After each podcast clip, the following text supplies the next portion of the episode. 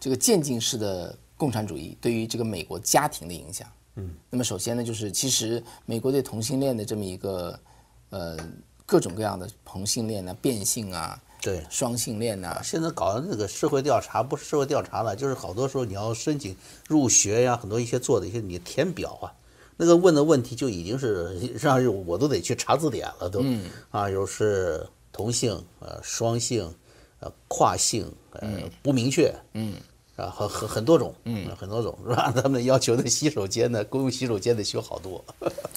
对啊，所以这些背后呢，就是是社会的自然的发展呢，还是背后有人在那有意搞出来的？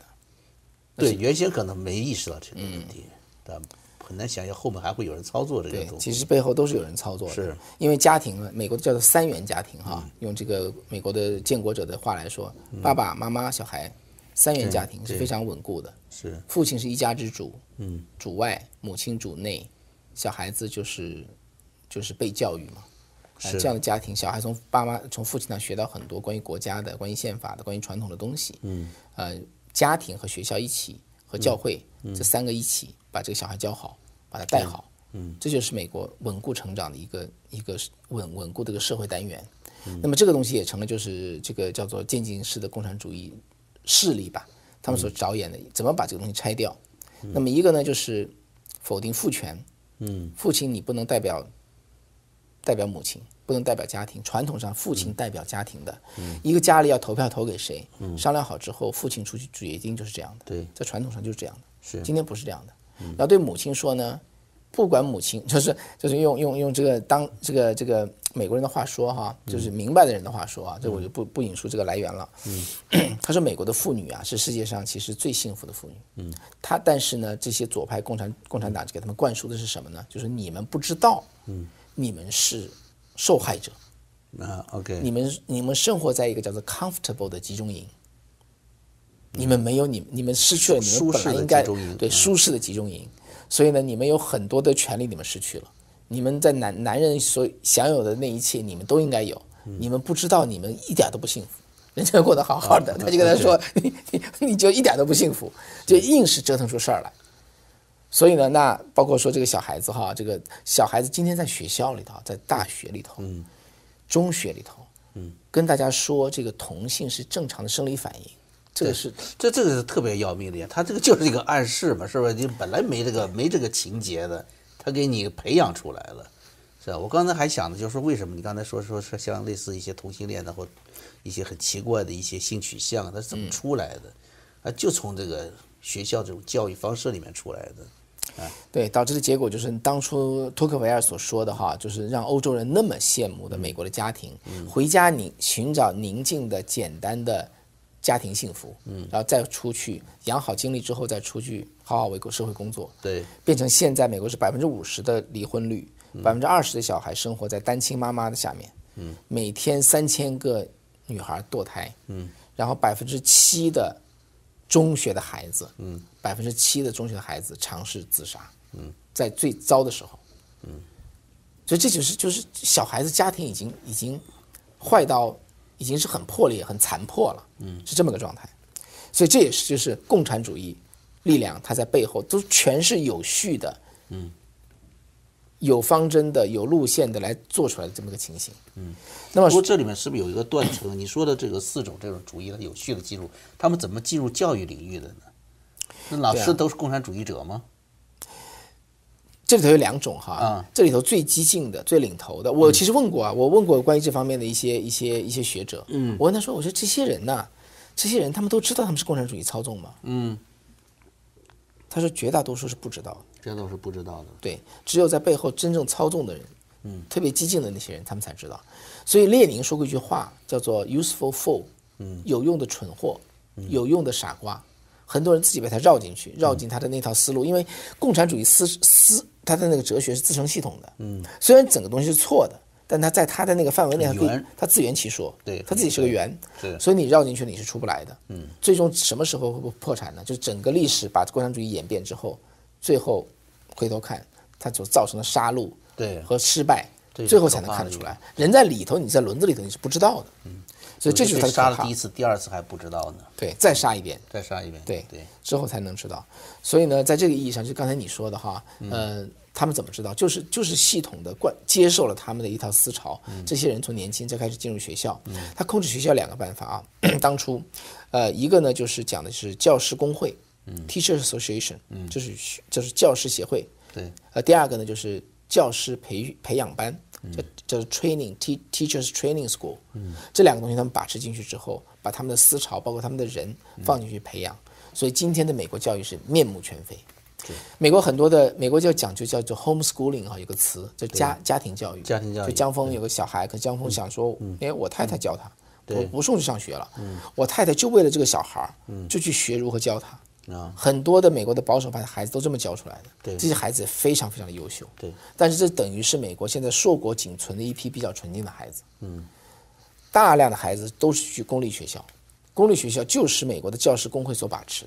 嗯的，背后就是共产主义的一条脉络，这里有一个词儿叫做 nineteen sixty years，就是一六一九六八年人 OK，啊，它实际上就是你是刚才说的，就是从这六十年代开始的这种，嗯，这种变异哈，这这种各种各样的一种运动产生的一种一派人物。嗯，一九六八年人呢是到了一九六零年年末期了以后，然后呢这批人呢发现呢，由于原来的一些社会运动啊比较难进入，嗯，这个你刚才说的三大支柱，嗯，所以他们这些人呢开始投身于美国的教育业，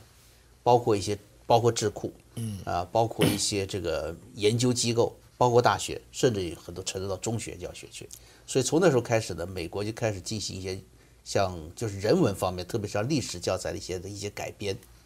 啊，那天我是听那个朋友说，他说看你知道知道吗？现在那个那个美国这个历史书叫什么吗？他说叫做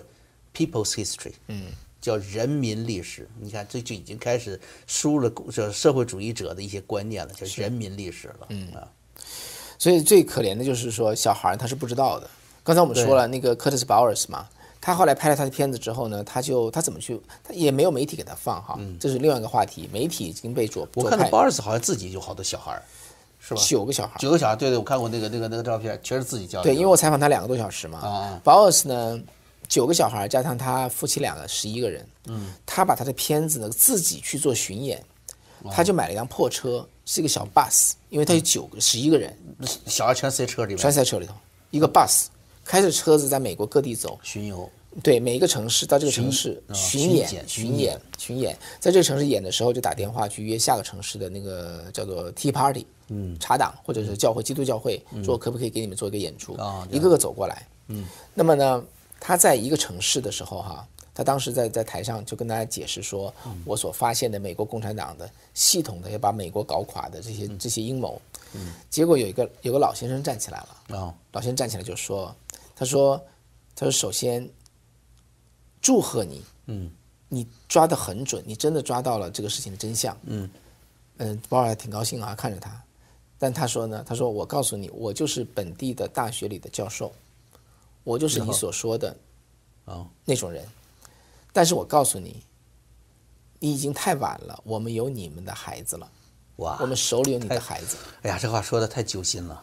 对，然后这个教授说完之后就走了，就走了。啊！然后下面的这个听他讲话的其他的这些教会的人哈，有的人就哭起来了。是，然后他说他怎么能这样子呢？他说我们社区的教授他怎么能这样子？对，保尔斯就跟他们说，嗯，你不要惊奇，像他这样的教授，全美遍地都是。是，已经拥有了你们的孩子了，已经控制住了。不管包括说我们的我们的听众朋友哈，包括观众朋友，就算你清楚你的孩子去公立学校，你是不知道他学什么的，是，他不会告诉你的，他也不知道要告诉你什么。这就是美国现在面临的问题。所以呢，就是说，我们的孩子将来培养成美国价值的敌人，这就是我们现在面临的一个责任。用所谓的美国价值在培养着美国价值的敌人，对这样说对吧？对，这就是美国现在学校面临的一个情况。那么说到这儿呢，再说到美国的，比如说美国的教会，教会也是一样的。最初啊，他们是改头换面，有意的进到神学院去学习，嗯，毕业之后好当牧师、当神父，那么再从那个角度再去影响这个教会。所以你看啊，在光在过去几十年中，光在波士顿一个教区，就有二百五十个神父做过猥猥亵儿童的事情，嗯，就一个地区。你觉得这个这个比例，你觉得？对，它就是不正常的高。对，那以至于说后来呢，整个事情反映到这个这个罗罗马天主教廷，我们这说的是是这个神父哈，说的是天主教哈。嗯。那么不仅不得不这个这个天主教天主教会不得不就此做出一些清楚的规定，这些人全部得赶出去，然后要赔钱。光在虐童事件上，罗马教廷缴的罚款就二十多亿美元，所以教会已经被这些披着羊皮的狼钻进去，从内部做这个败坏，这也是这个教会所出现的一些事情哈。那么包括说自由企业，我们现在下面说起自由企业哈，美国自由企业当然是美国繁荣的中间，一个强有强大自由企业非常旺盛的经济的社会是很难被腐蚀掉的。那么他们怎么办呢？怎么把自由企业搞掉呢？就是现在。大家所熟知的叫做环境保护，对，因为这个很好的一个口号嘛，对吧？环境保护主要是两个着眼点，第一点就是直接针对能源，因为任何一个企业几乎你不可能没有能源，是对，今天没有电了，所有的关公司都关门，把能源的成本增加上去，嗯，怎么增加呢？怎么增加呢？绿能我们都知道哈，绿能不是什么坏东西，嗯，对不对？你搞个太阳板，就技术演进了之后，这个收集太阳光也挺好的。可是呢，它在推绿能的同时，它把绿能强调到极端，要把所有的化石原料、所有的原子能原料、所有的传统原料全部搞掉。嗯，搞掉的原因是，其实说穿了就是让能源的价格，你你失去百分之九十的能源，嗯，只剩百分之只有那一种能源，嗯，所谓的绿能，导致能源成本会上升。能源成本上升就增加企业的运作成本。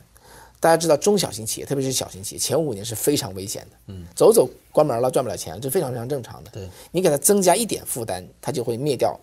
多少新兴的企业。嗯，所以增加能源的成本，用强调绿能、保护地球的这个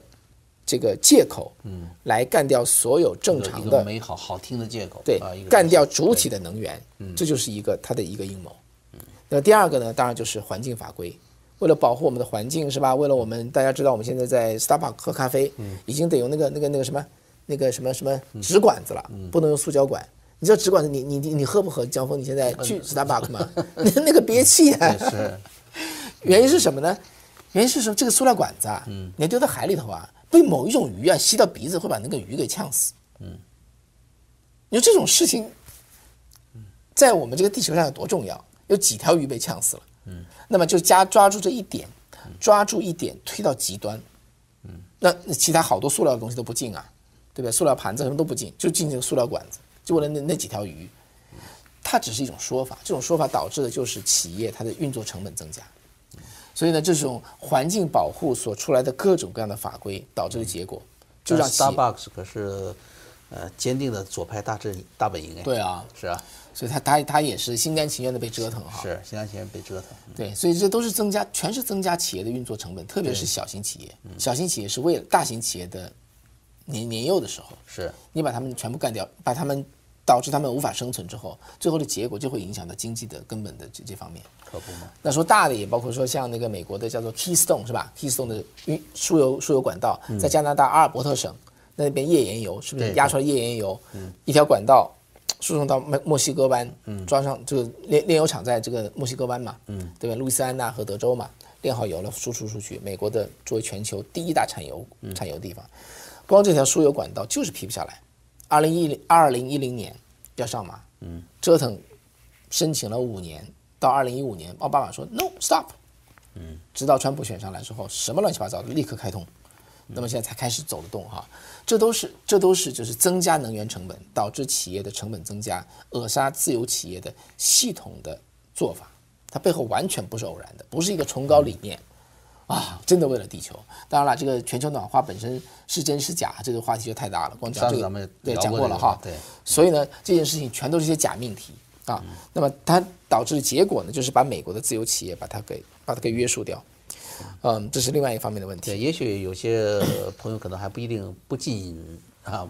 不尽同意、啊，相信啊啊，不尽相信。所以我，但我觉得咱们可以保留这么一份思考的一个空间吧，就是就当方位给大家提供一个一种个说思考的对一一个种一一个种角方度嗯向、一个角度，然后大家可以在这方面去讲，去想一想，原来可能没有想过的这么一个角度，嗯看看是怎么回事儿嘛，是吧？因为我知道环保主义呢，对，就包括我本人以前呢，还还还很注意。原来我在欧洲的时候，也是很注重这方面的一些事情。嗯嗯但实际上，慢慢后来接触的这个，我才是恍然大悟。嗯，是恍然，因为人不太容易被呃，比如说你说一个塑料管子去。就就就就就就能造成多大的损害啊！你可能会被这个事情宣传的，你觉得很恐怖，嗯，你又很在意，嗯，对不对？所以你会忘记了这个事情，你不用塑料管子会对这个企业产生多大的影响，你不会想到的，嗯，你只会想到的那个场景，一条鱼被毒死了，是吧？对所以往往是他们是用这种很残残酷的一种场景来影响你的一种呃判断，让你产生一种质感的一种东西。实际上，咱们可以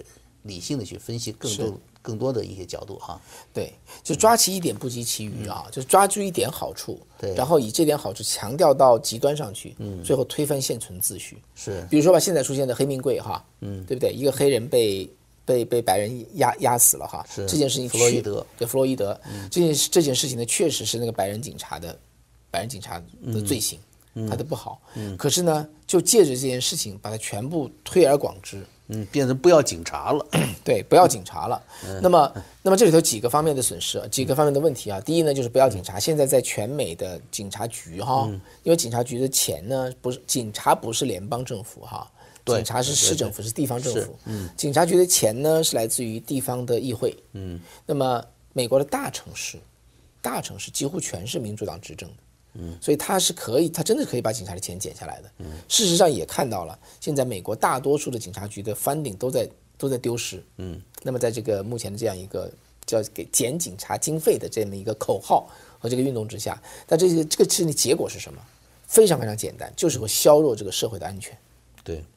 让这个社会在经济上垮掉，在家庭上垮掉，在宗教上垮掉，在学校上垮掉，在安全上也垮掉。嗯，不断的削弱这个社会。嗯，到一定时候呢，那么他们就可以掌权。为什么呢？因为当社会贫弱的时候、乱的时候，人家不喜老百姓不想要乱，那个时候就想要治世能够治世的强人。这个时候，这些共产党人，这些就是披着共产党、披着非共产党衣服的这些共产主义力量者，他就会做出这种社会承诺，嗯，来取得政权。是，但不要忘记了哟，这个删减下来的这个警察的经费，被某些坚决要删减经费的那些议员用作雇去私人保镖使用了，嗯，是吧？这就是很荒唐，就让大家看出来，这些人为大家争取所谓公平权利的背后，实际上在为自己谋取更大的特权。嗯，他们将拥有控制某笔资金啊、某种权利啊，这掌握这种权利，对用这种权利成为个人的一种特权。对，就是其实是一个非常荒唐的。再说到现在这个黑人的歧视问题哈，黑人的歧视问题，当然在一九六五年这个民权法案通过之后，那么黑人在法律上其实是得到了一个保障。对再到黑后来呢，其实黑人我觉得在美国社会阶层都有很多很多的机会。对你刚才说的这个机会平等非常重要，我觉得这个你看最最明显的例子就是奥巴马本人了嘛，啊，世界上还有哪个就像这样子的西方的国家啊，基督教的国家还有一个黑人总统嘛，也就美国呀，是不是？黑人的明星，体育明星是，黑人的歌星，对，啊，黑人的总统，黑人的总统，实际上就是对于他们来说，机会是放在那里的，是平等的，但你不能去要结果，我就要一个平等，那要变成了一种什么呢？不是一种平权，是一种特权了。对，现在就成为这样，成了这个黑人的权利成了逆向歧视。嗯，你是黑人，你是有色人种，你天生就是正确。嗯，你是白人，你你你你你上来就矮三分，嗯，就变成这样一种情况。那么甚至为了现在所谓的这个黑人的这么一个怎么说他的感情，嗯，那么呢要去推翻这种推倒这些南方的，这是南方的啊，南方邦联的这些个，嗯，这些个像，这些个旗，嗯，从这儿从用今天的标准是去要求当初，然后觉得要出对。对，为了今天这么一点东西，把它推到极端上去。嗯，而相反的，就是现这些南方的像，我我觉得我们在今天说啊，我们不是在维护南方，我们说的这是美国历史的真实的一部分。对，你把它全部抹杀掉，对这个国家到底是好的还是不好的？嗯，忘记历史就是忘记，你就就没有未来嘛，是的，对不对？所以呢，就是为了为了他是所谓的一个感情，要把它们全部拖倒。那么跟红卫兵有什么两样？嗯，其实这种为了他们的感情，其实只是个幌幌子。左派并不真正为了他们的感感情，这是他们的手法。嗯，就为了那么一点东西推到极端，打破现存秩序，而现存秩序才是维护和支持美国的有机的部分。就是这么一个过程嘛，对不对？所以我觉得呢，就是说，我觉得总结起来吧，我觉得像这种搞垮美国，想把美国搞垮呢，就是搞垮它繁荣的支柱，在物质上包括说经济、企业、能源，在精神上包括文化、家庭、宗教，一个个柱子全部把它砍倒，美国就会垮下来。美国垮下来的时候呢，那么在美国乱和弱的情况下，民众自然就会寻找强人来解决乱象。这个时候，所谓能够治乱的人，他就可以取得政权。是的，我想现在吧，就是从这儿我们两条线呢，刚才我们说了啊，从托克维尔给我们呈现出来的，一八 good 一六八九年的美国到一九零零年的美国，好政府好人民，对，好政府好人民，那真的是代表着这个上帝上帝在人间所打造的国度吧，哈。对，这么他所有的这些东西，另外一个呢，也是同样的，从一九零零年开始，到一九六零年，再到今天，就是蚕食，叫蚕食美国哈，就一步步把美国的支柱把它挖挖倒，呈现在我们现在的社会中的乱象之中。今天美国已经成了有一点光怪陆离的一个美国了，哪里是一个道德高尚的托克维尔眼里的美国呢？这就是今天所面临的问题啊。所以呢，我想啊，就是说现在这个整个事情就着落在表面上哈，在十一月三号的选举。对，但是在这儿，我觉得怎么说呢？你要我用我来来总结一下的话，我觉得，嗯、我们都知道华盛顿是信神的，对吧？我我个人我也是信神的哈，嗯，不管说这个共产共产主义力量它再怎么这个千变万化，对，那最终呢，那仍然是邪不胜正，最终一定会邪不胜正的。对，但是在这个过程中呢，确实有很多人性要考要考量， 人性会接受考验，以及说在这个过程中呢，我们每个人怎么把握我们自己的社会责任是什么？嗯，那么今天呢，我觉得我们跟我们美国的听众讲，也包括很多不在美国的观众哈，嗯，呃，中国的观众，其他地方的观众，也都我觉得它存在的意义是什么？也就是说，一个我们今天讲的东西都是跟共中国的共产主义、共产党它的背后的根源是同一个根源，是，同样一套东西。对，同样一套烂货，那么现在来试图影响我们的社会，所以我觉得什么事情都是思想清楚，思想清楚才能解决问题。嗯，从那开始发源吧，这可能也是我们花这个时间，也是非常谢谢大家哈，也花这个时间来看我们来谈这些问题，希望对大家的对这些问题的看法呢，能够能够得到一点借鉴吧，给大家提供一些借鉴。是，我觉得咱们今天讲的还说的是美国的事儿，实际上还不是全针对着美国，嗯，是吧？来自我们的这个可能中国大陆还有世界各地的朋友挺多的，在我们的网站，还有以后我相信咱们出这网站，我们的节目可能还会有别的一些方式的一些一些传播和流传啊，到时候会接触的人会，我相信会越来越多。我希望咱们自己的思考，加上呃美国的这些先人，还有很多的先哲们的一些思考、一些思想呢，能够为我们当下呢提供更多的一些参参考，啊，少走些弯路啊，少一些迷茫。是，啊，就像托克维尔说的，good，good，这个 good 在上帝面前呢，只有一个标准，好就是好孬就是孬。呃，我希望呢，咱们，呃，我们的朋友们吧，嗯和目前还没有，暂时还没成为我们的朋友们，有以后呢，我们一定会找到一个属于啊，我认为是属于上帝认可的一条嗯路吧，是这样子的。对，就是神所认可的路神哈所认可的路对，不管这这还不光是相信基督教不相信基督教哈，是，但凡信神的，我因觉为基得督教的本身刚才也说了嘛，它也是认准刚才的几个方式，是吧是认准这个正教的一些方式对。啊，符合这些特点的信仰。好吧，我我觉得最后也是谢谢大家哈，我嗯觉得大家能够成为，呃，我们的成为将这个会员哈，嗯，这个希望之城的会信员，仰之嗯声，对对，能够看到能够看这样的节目，那其实我们也是、我们 share 哈，share 很嗯多相同的理念和愿望，是对，好的事情呢从小做起，坚韧不拔的做，我想江峰就是这样的例子哈，我们我们最后一定会产生嗯对出很好的变化出来，巨大的合力。这个巨大的合力不仅在当下，我们可以用这种合力、这种巨大的力量，可以形成啊灭共的这种潮流， 呃也会在未来呢塑造一个美好的人间的未来。嗯，在这儿谢谢朋友们啊，咱们也不是最后的结语，以后咱们越来越多的精彩节目、啊，可别把这个当结语了啊。那么今天呢，咱们是谢谢方伟先生做客江峰时刻，谢谢，也谢谢朋友们。好，谢谢朋友们啊，谢谢江峰。